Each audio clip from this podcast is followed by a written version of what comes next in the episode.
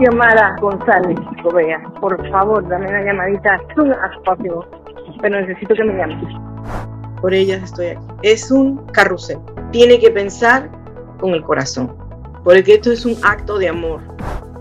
Esta es la voz de Irene Toti Montané. Esa llamada de teléfono que escucharon le cambió la vida a mi familia completa. Y esto fue después de algunos años sirviendo como padres de crianza, lo que llaman en inglés foster parents.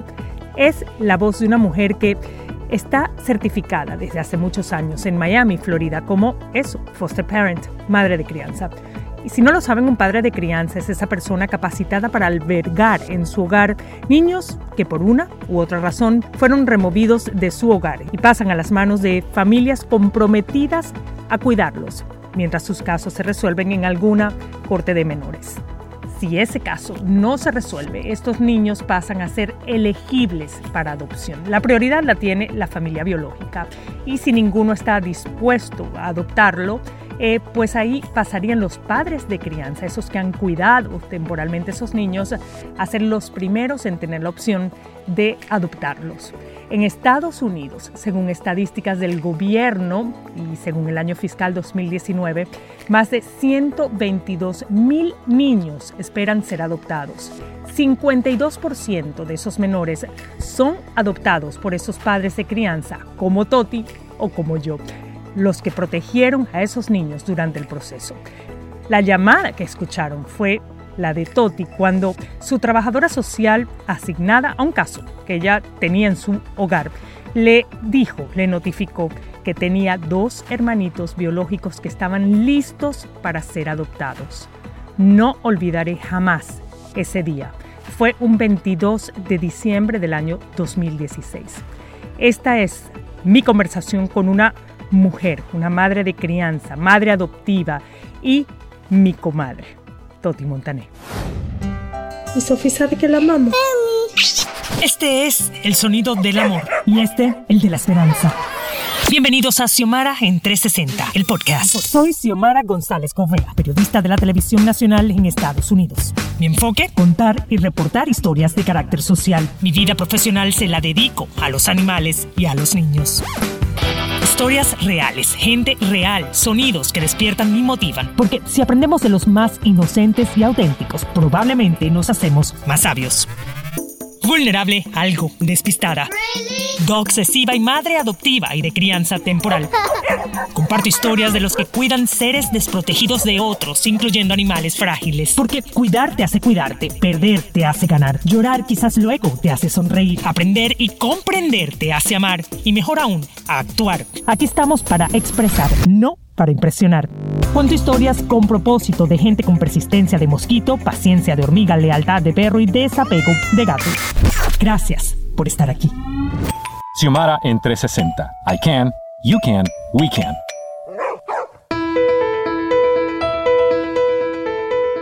Toti, muchísimas gracias por tu tiempo y sobre todo por tu confianza y por querer contarle a la gente tu experiencia, que definitivamente fácil no ha sido, pero lo compensa lo gratificante y bello que es.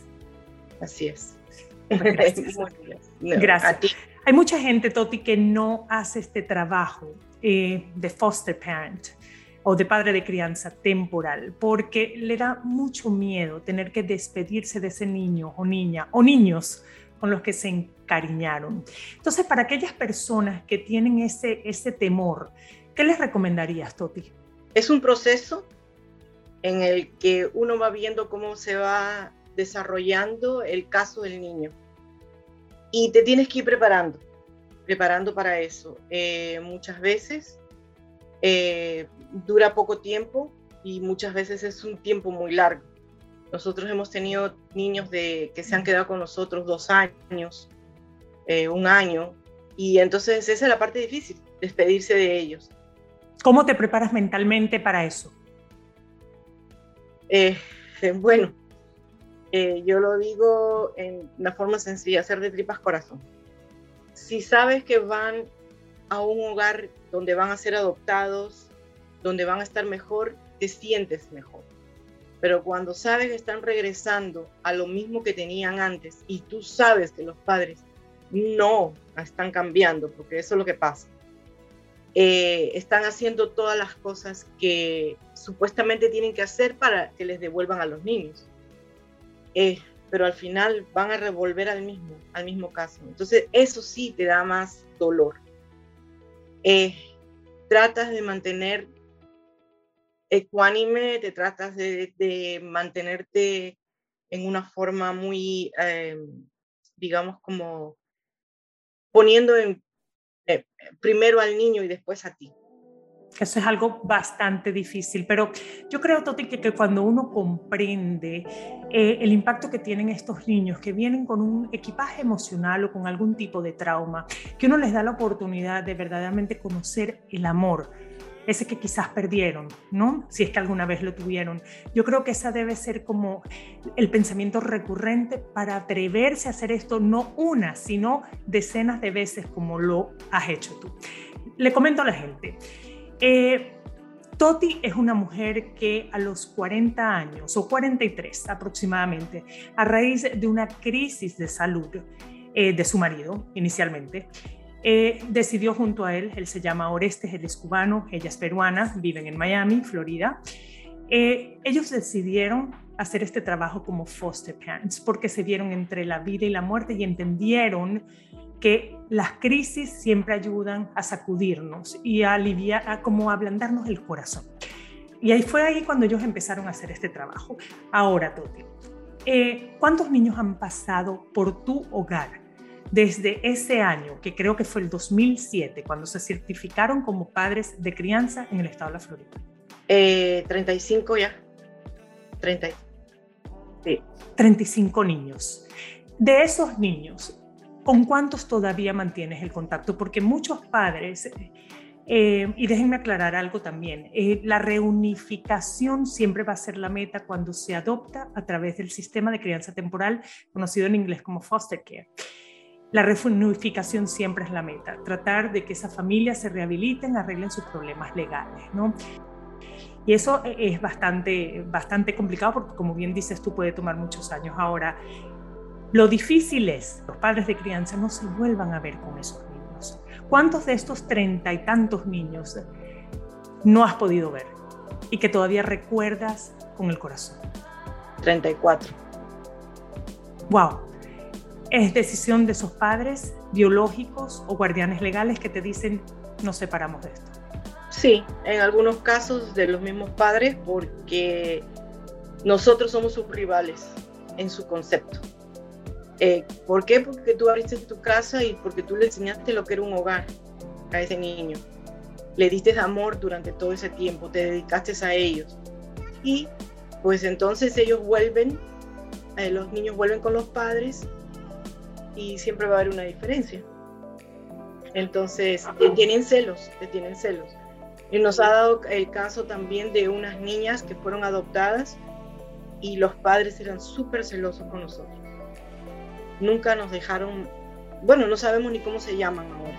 Tú tienes una, un hijo biológico, tu esposo tiene una hija biológica ya mayores eh, y ustedes quedaron embarazados, tuvieron dos pérdidas. Llegó a tu casa una niña eh, con un año y medio, ella no hablaba, no se comunicaba. Eh, con todo respeto, le comento a la gente para que entiendan un poco algunos de los casos ¿no? que uno se encuentra. Ella, eh, porque tú me has dado permiso de decirlo, ella pues la alimentaban amarrada en una silla, la mantenían amarrada. ella llegó con mucho trauma, por supuesto, ella se llama Margaret, ¿verdad? Sí. Eh, su padre era alcohólico, su papá tenía problemas mentales, entraste tú en su vida. Ella, los médicos te decían que no tenía un buen futuro. Cuéntame un poco de Margaret eh, y cuál, cuál fue esa experiencia de transformación para una niña que tú acogiste con el corazón sin saber lo que iba a pasar. Toti. Eh, Margaret no caminaba, era, se tropezaba.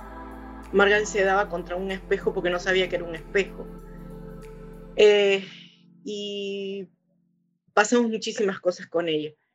Eh, al principio no entendíamos mucho eh, y gritaba y gritaba y gritaba. Eh, ya después tuvo una muy buena trabajadora social y ella nos ayudó a que ella consiguiera un, un diagnóstico. Y era una niña autista. pasó el tiempo, estuvo en una escuela especial, en otra escuela especial, y ya entendimos un poco más que ella tenía que recibir terapias y que tenía que hacer. Trabajamos mucho en eso con ella. Eh, a los seis años decidimos adoptarla. Eh, bueno, a los cinco años decidimos, la, se demoró un poco la adopción, pero a los seis años decidimos adoptarla. Eh, Margaret tiene 15 años ahora. Es una niña con muy buenos sentimientos. Ella habla inglés y español. Eh, es una mamá en potencia, quiere ser mamá todo el tiempo. tiene carácter, tiene una combinación ahora de teenager con, con autismo y con eh, retraso mental, que tampoco no es muy bueno. Pero bueno, es parte de la vida. Eh, todos los días es diferente, pero hay que tratar de trabajar con ella en lo que más podamos, ¿no? Ella fue la que los inspiró a ustedes a convertirse en lo que llaman medical fosters, es decir, padres de crianza especializados en atender casos de necesidades físicas o mentales. Ella fue tu inspiración y tu motivación más que mentales, casos eh, médicos. Casos médicos. Esto quiere decir que, por ejemplo, un niño que esté en un hospital eh, necesita tener un tratamiento, necesita mantenerse siempre con una...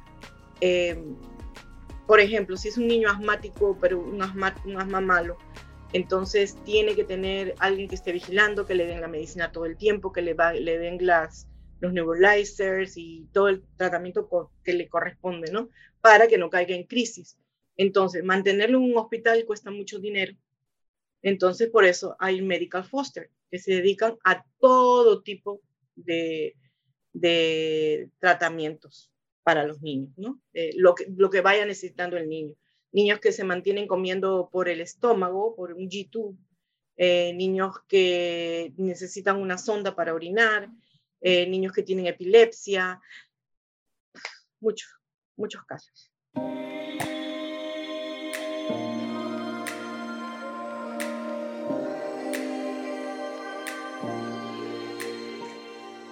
Ok, eh, Toti, tengo que preguntarte, ¿por qué?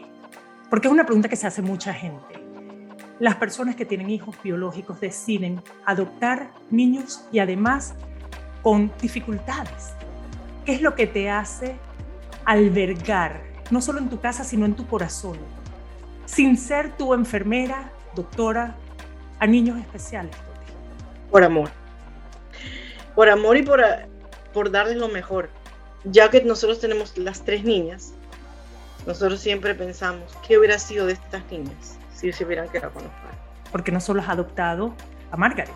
Luego te llega Nemero, y Meryl tiene hoy 11 años. Ella también te llegó al año y medio aproximadamente, pesaba 13 libras. Era una niña que llegó a tu casa con parálisis cerebral desatendida. Un caso también bastante complicado. Es una luz en la vida de ustedes, igual que el resto de sus niñas. Yo las conozco, por supuesto. Tú eres mi comadre, hay que decirle a la gente esto, eres mi comadre, que a raíz de la ayuda que nos diste a mi esposo y a mí para la adopción de nuestros hijos, pues tú eras un ángel en la vida y por consiguiente te conviertes en esa madrina este, adorada que, bueno, que además de admiración queremos pues con el alma y lo sabes. Y nosotros a ustedes. Yo lo sé, lo sé y te quiero mucho, gracias. Eh, ella eh, pasó por muchas terapias, bueno, fue bastante complicado. ¿Por qué decides también adoptar a, a Mero? Medo es un amor. Medo es una niña dulce, inteligente dentro de su parálisis cerebral, eh, amorosa, es tierna, tiene carácter, pero para mí Medo es la vida. Medo es, es el dulce de mi vida. Ella, ella eh, da muchísimo, se preocupa muchísimo, eh, por, no solo por mí, por todo el mundo. Ella es la que llama a la familia a preguntarle cómo están, a contarle que estamos bien, que estamos mal, que si pasó esto, que si pasó lo otro. Eh, es muy comunicativa, muy sociable.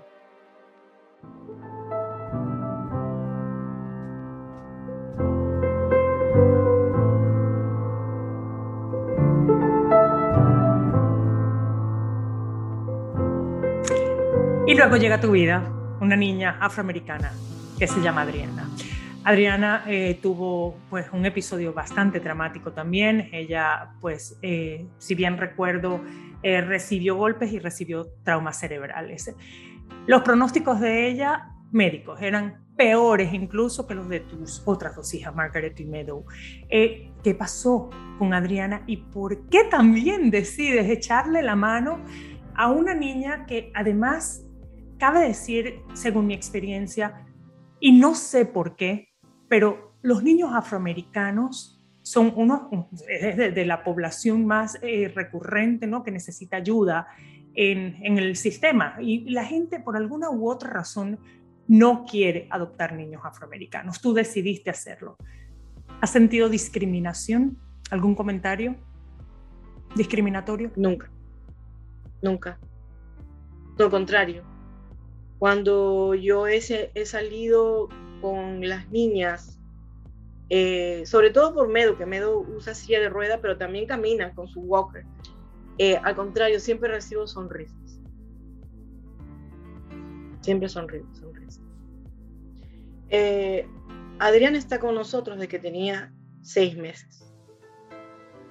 El pronóstico súper malo de los doctores, no sabían si iba a caminar, si iba a hablar, si iba a hacer algo, hacer algo, porque bueno, eh, Adriana comía por un tubito, un G-tube por la, por la barriguita, eh, epilepsia, una cantidad de diagnósticos terribles. Ella tiene solo una parte del cerebro. Pasan los años, empezamos a lograr muchas cosas con ella. Eh, Adriana no tiene más G-tube. Adriana come por la boca. Toma las medicinas por la boca. Come de todo habla inglés y español.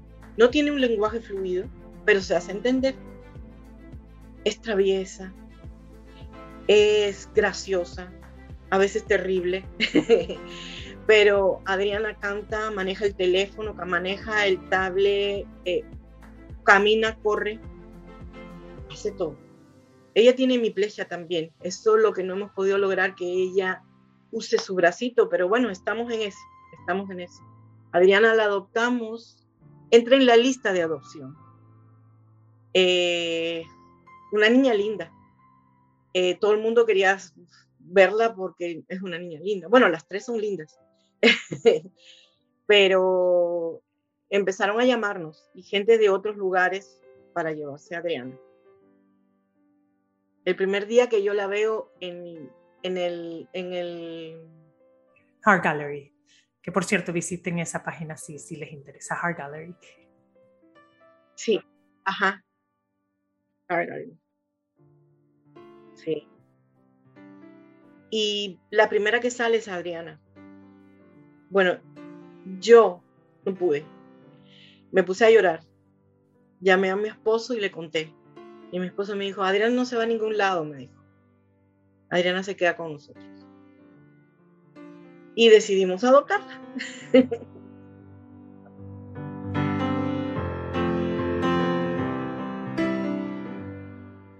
Muchas personas optan por no adoptar a niños que vienen del foster care porque creen que vienen con heridas eh, irreparables, ¿no? Y deciden y optan eh, ir por la adopción internacional, por la adopción privada, a pesar de que es un proceso mucho más largo, prefieren ir a la lo más seguro, ¿no? A nivel salud. Entonces, ¿qué, tan, eh, ¿qué tanto acceso tienen los padres adoptivos a ese historial, a, esa, a, ese, a ese antepasado, a ese antecedente de esos niños para que entiendan realmente en qué se están metiendo y realmente buscar ayuda para que los ayuden a eh, valga la redundancia, a, pues, a, saber cómo lidiar con esa situación que muchas veces eh, no es tan complicado como parece. Simplemente lo que necesitan bueno, son abrazos y amor. Y una casa siendo foster, en muchos de los casos, tú tienes la oportunidad de conocer a los padres. No todos, pero en muchos casos. Ya tú estás viendo ahí. Eh, según tú tengas la, la calidad o la, la comunicación que tú tengas con el padre, tú puedes ir averiguando, preguntando. Eh, en otros casos, obviamente no, porque son niños que ya han estado en otro foster y pasan a tus manos. Entonces, lo que sabe la otra mamá foster es lo que te va a decir a ti. Bueno, lo importante es, eh, eh, porque en mi caso, por ejemplo, para que, para que la gente sepa más o menos cómo fue tu caso, mi caso, ¿no? que es lo, lo típico, ¿no? y, es en casi todos los estados del país, es casi la misma, el mismo protocolo. Te tienen que entregar una carpeta con un historial por lo menos médico, o sea, los doctores que han este, pues, atendido a tus niños a lo que tienen acceso, pues por supuesto las entidades gubernamentales. Eh, te tienen que entregar todos los reportes policíacos, te tienen que entregar eh, todos los testimonios de personas que han estado involucradas con tus hijos. Por supuesto, tú escuchas un testimonio de un padre biológico, a veces puede estar mintiendo, pero por lo menos te puede dar una guía, ¿verdad? Sí, sí, sí. Bueno, depende de la trabajadora social que te toque. Hay algunas que sí trabajan y te lo por ejemplo, en caso Memedo, me tocó eh, una agencia que es en Los Cayos y la trabajadora social espectacular.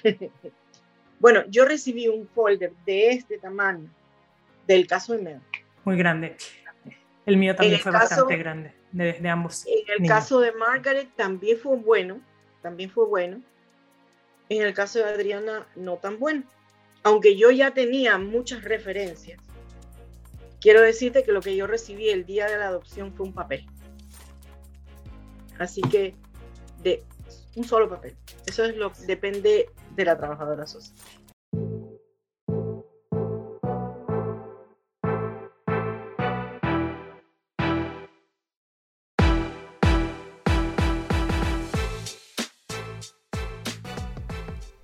Estoy conversando con Irene Toti Montané, madre de crianza temporal y además certificada como Medical Foster, especializada en atender niños con condiciones especiales.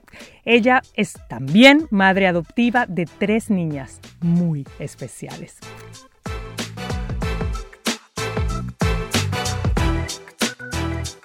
El entrenamiento para el, el Medical Foster, ¿qué tan distinto es al entrenamiento eh, o a la certificación del, del, foster regular? En el Medical Foster tienes que saber inglés. Eh, te dan, creo que es 40 horas, 48 horas de entrenamiento, que es una semana. Eh, es diferente porque tocas muchos otros puntos. como dar medicinas, como dar, te enseñan cómo dar las máscaras, te entrenan cómo hacer, eh, alimentar a un niño por YouTube. El CPR, todas estas cosas. Todo, no, tenemos que tener un certificado de CPR, todo, siempre, siempre, tenemos que estar al día con eso. Y la reanimación cardiovascular. ajá, eh, y también cuando llega un niño, cuando te van a poner un niño a tu casa, eh, te dan otro entrenamiento, dependiendo lo que tenga el niño, ¿no? El caso del niño. Gracias por decirme eso. ¿Tú tienes acceso a, enfermeras? No. Eh, eh, las enfermeras las dan dependiendo del caso del niño. Hace poco yo iba a recibir un niño que tenía que tener enfermera toda la noche. Pero no, no se dio, no, lo, no, no me lo trajeron pero no siempre tienes esas enfermedades. Lo que yo tengo, en, el caso de mis niñas ya adoptadas por ser niñas especiales, tengo un servicio que se llama HH, HHA, que son unas personas que vienen por las tardes y me ayudan con ellos. Pero ya ese es el caso por ser niñas especiales. Cuando, cuando tú eres foster, no puedes recibir ninguna ayuda. Eh, tú mismo te tienes que hacer cargo de todas las cosas que tenga el niño.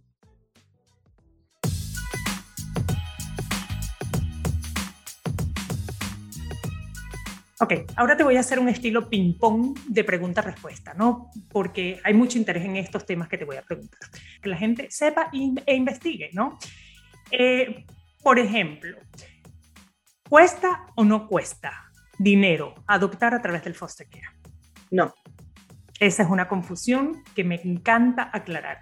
Mucha gente tiene miedo o ni siquiera investiga si adoptar o no a través del foster care porque creen que es costoso. ¿Qué beneficios recibes tú a través del foster care? Beneficios. El niño a través de la adopción, estamos hablando de la adopción. Sí, de la adopción. El, niño tiene Medicaid hasta los 21 años, creo que es ahora. Eh, tiene em, eh, la universidad pagada, la estatal. Estatal, sí. En el caso de mis niñas, tienen Medicaid waiver. ¿Por qué? Porque son niñas especiales. El, voy a andarte un poquito en el tema. El Medicaid waiver hay una lista para entrar. Y cuando tú adoptas a un niño, es inmediatamente te dan el Medicaid waiver. Entonces, en, por esa parte es una buena ayuda. No hay que esperar muchos años para poder tener la ayuda. Y después, eh, bueno. Te dan un subsidio además. ¿eh? Sí, te dan un subsidio mensual hasta los 18 años. En el caso de un niño que es normal, bueno, ya no puede aplicar, pero en el caso de un niño que tiene problemas, puede aplicar un disability.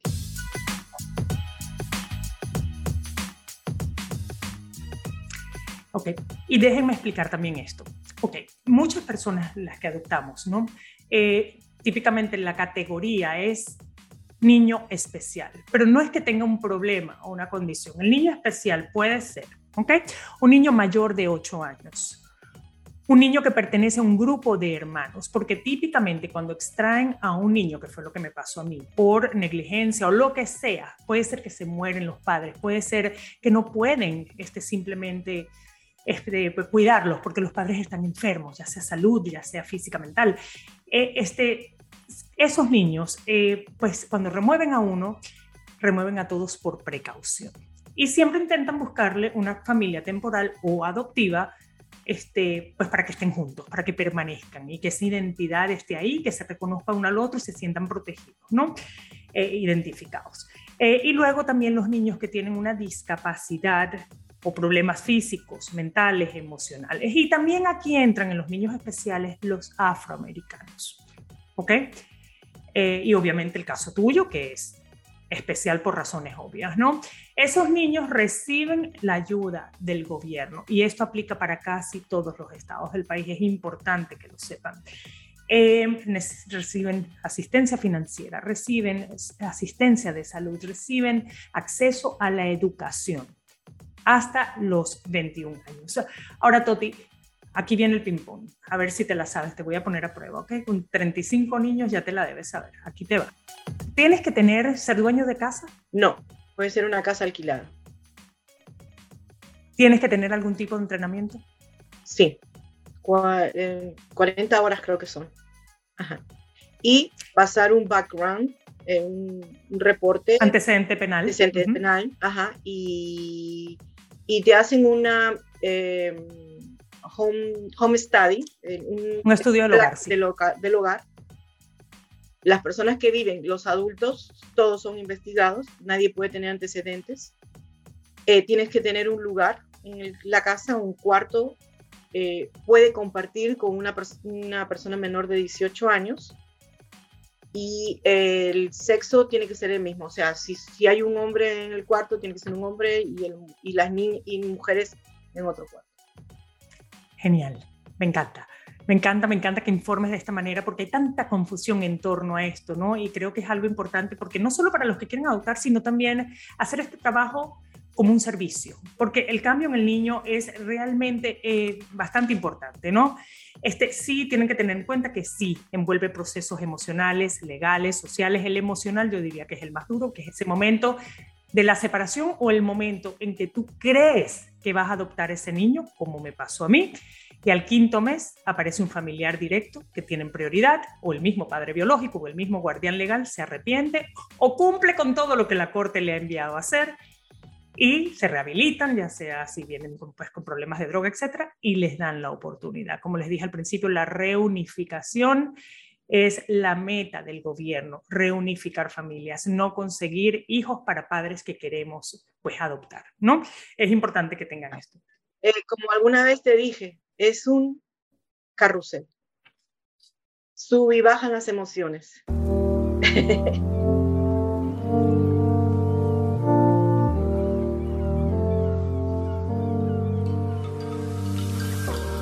Unos 100.000 niños, Toti, están esperando ser adoptados en Estados Unidos. Eh, personas como tú creo que pueden inspirar para que por lo menos temporalmente puedan tener un hogar y una familia segura. Ustedes, tú y Orestes, tu marido, eh, y la hija de Orestes que vive con ustedes, eh, que es psicóloga, gracias a Dios, le han dado una ayuda tremenda a estas niñas y por eso estas niñas, tú siempre que hablas de ellas dices son las niñas milagro, porque las tres estaban diagnosticadas quizás correctamente, pero yo siempre digo que el diagnóstico lo da un médico, el pronóstico solo lo da Dios. Y es ese esfuerzo que ustedes le han puesto a este tema de la adopción lo que ha hecho eh, que, pues, que tengan estas niñas este, esta experiencia y esta, esta gran satisfacción de poder llamar a alguien papá y mamá durante lo que les quede de vida. Toti, los adolescentes, tus hijos están pasando por la adolescencia, ¿cierto? Es un momento difícil. Se dice mucho eh, que hay un, hay un como una etapa de los niños adoptados en donde se sienten confundidos eh, donde empiezan a hacer preguntas y donde empiezan como a revelarse. ¿Qué tan real es esto? Eh, y quiero que me hables con total honestidad porque la gente tiene que saber, y tu caso este, puede ser un caso aislado, no tiene que ser el ejemplo recurrente, pero, pero creo que puede ayudar y guiar. Bueno, nosotros no hemos, no, por ejemplo, Margaret, que ya tiene 15 años, no sabe qué es, porque Margaret no tiene la capacidad mental para entenderlo. Nosotros somos su papá y su mamá y eso es lo único que le importa a ella. Ella no analiza nada. Entonces, no, no hemos podido hacerlo. En cambio, por ejemplo, en Medo, eh, ella siempre me habla. Y a ella sí, en algún momento voy a tener que decírselo. Eh, porque ella siempre me habla del embarazo, de que cuando yo estaba en su, que ella estaba en mi barriga, y yo siempre le digo que ella estaba en mi corazón siempre, y entonces ella sí comprende un poco más, ella sí entiende un poco más. Eh, pero bueno, todavía creo que no es el momento. Ella también tiene un poquito de retardo, entonces vamos a esperar un poquito más. Yo eh, preferiría hablar con una psicóloga primero para poder hacerles entender esa parte. Y Adriana sí no entiende. No creo que ella entienda, aunque ella sabe que ella tiene una mamá y un papá, porque ella sí en algunos momentos ha visto a sus padres. O sea, sabe que hay un papá y una mamá, pero bueno, y lógicamente porque nosotros no somos de color, eh, de chocolate, pero de todas maneras, ¿no? O sea. Me encanta que ese chocolate ustedes se lo comen a besos, ¿no? Así es. Mira, otra cosita que quiero aclarar ya para dejarte ir, este, y bueno, te agradezco de nuevo este, tu tiempo eh, y bueno, haberme entregado dos hijos en mi vida, no haberme guiado a ellos y te lo digo una vez más, gracias. Eh, los... sabes que eso es mi cometido, eso es mi cometido. Yo a quien pueda ayudar y trato y trato de que siempre los niños, trato de que los padres encuentren un hijo, pero que sobre todo los niños encuentren unos padres. Eso es lo más importante un hogar. Las conexiones, Toti. Eh, cuando alguien me pregunta ¿Qué puedo hacer para adoptar a través del foster care? Me voy a liberar de los miedos de que si no me toca, no me toca. Y en mi caso a mí me sirvió para crecer, fue una sacudida emocional muy grande. Yo me transformé, yo soy una Xiomara González antes, después de la adopción de mis hijos y también de mi perrita, ojo, porque también ya sabes. Eh, em, el acceso a personas como tú, a personas que están conectadas, a personas que tienen la experiencia, que están en contacto todo el tiempo eh, con los trabajadores sociales, que saben qué casos están disponibles para adopción. Yo creo que es la, la estrategia más fácil, sabiendo que para el gobierno la prioridad es la reunificación. No van a estar pendientes de que el papá quiera adoptar, vamos a llamar a Xiomara que quiera adoptar. No, no funciona así. Entonces, mi recomendación es que se busquen grupos eh, de foster parents que lo están haciendo simplemente porque quieren ayudar. Personas como Toti, eh, que sigue todavía certificada y recibiendo niños, a pesar de que tiene más de 50 años, no digo más. No, más de 60 ya. Eh, bueno, no quise decirlo yo, no quise decirlo yo. Este, bueno, y ella sigue atendiendo y lo piensa hacer hasta que tenga la cabeza bien puesta y pues, este, porque el corazón siempre lo vas a tener ahí. Eh, entonces, nada, yo pienso que los contactos, las conexiones son importantísimas. Es lo, más, importante. Lo más importante. Sí, es lo más importante. Y, te voy a decir una cosa, la persona que, y esto lo voy a decir, um, que quiera eh, ser póster, tiene que pensar con el corazón, porque esto es un acto de amor. Esto no es un acto de que vas a recibir dinero. Eh, realmente a los foster parents lo que les dan no alcanza para nada. Eh, son 300 y pico de dólares, yo creo, algo 300 y algo de dólares, donde tú tienes que darle de comer, eh, vestirlo y hacerle las cosas que tú normalmente haces con tus otros niños, por ejemplo, ¿no? como en mi caso. si mis hijas van a ir a Disney, yo no puedo dejar de llevar ese niño a Disney, o esa niña, porque más vienen niñas aquí. Pero bueno, ¿por qué no puedo hacer una diferencia con esa niña? Yo la voy, la voy a llevar con mi dinero, obviamente, pero para que participe en las cosas, ¿entiendes? Y porque tú abriste tu hogar con amor para ese niño, no abriste tu hogar para recibir dinero. Entonces, el que trate, el que quiera hacer foster, lo tiene que hacer por amor. Y ya, cuando tú quieras adoptar un niño, pues entonces es la misma historia. Ya tú hiciste el trabajo de conocer al niño. Por ejemplo, en muchos casos que tienes al niño en casa, ya tú lo conoces, ya tú sabes cómo es. Y entonces ya te dan la asignación de, la, de, la, adopción cuando tú entras en conversaciones con eh, las personas que te ayudan a adoptar al niño. Si no lo saben, les doy este dato adicional. La razón recurrente por la que los niños llegan al foster care es negligencia, algo que muchas veces se resuelve con paciencia y cariño, sabiendo que el resultado será, créanme, muy gratificante.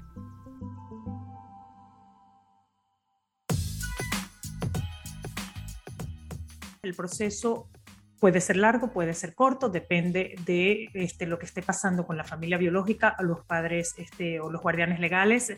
Lo que sí les garantizo es que, por lo menos en el estado de la Florida, también varía de acuerdo al, estado, em, típicamente eh, no hay acceso a la familia biológica hasta que el niño, siquiera a los 18 años, puede buscarla y, y, que para mí va a ser va a ser el caso con mis hijos. O sea, para mí es importante que sí conozcan su familia biológica, no tengo problema con eso, pero va a tener todos los derechos legales. Escúchenme bien, van a tener todos los derechos legales que tendrían con un hijo biológico, incluyendo cambiarle el nombre y que lleven su apellido.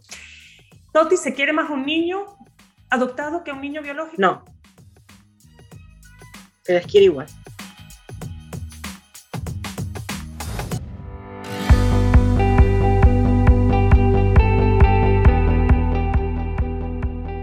Sí, esta es la voz de Toti Montané.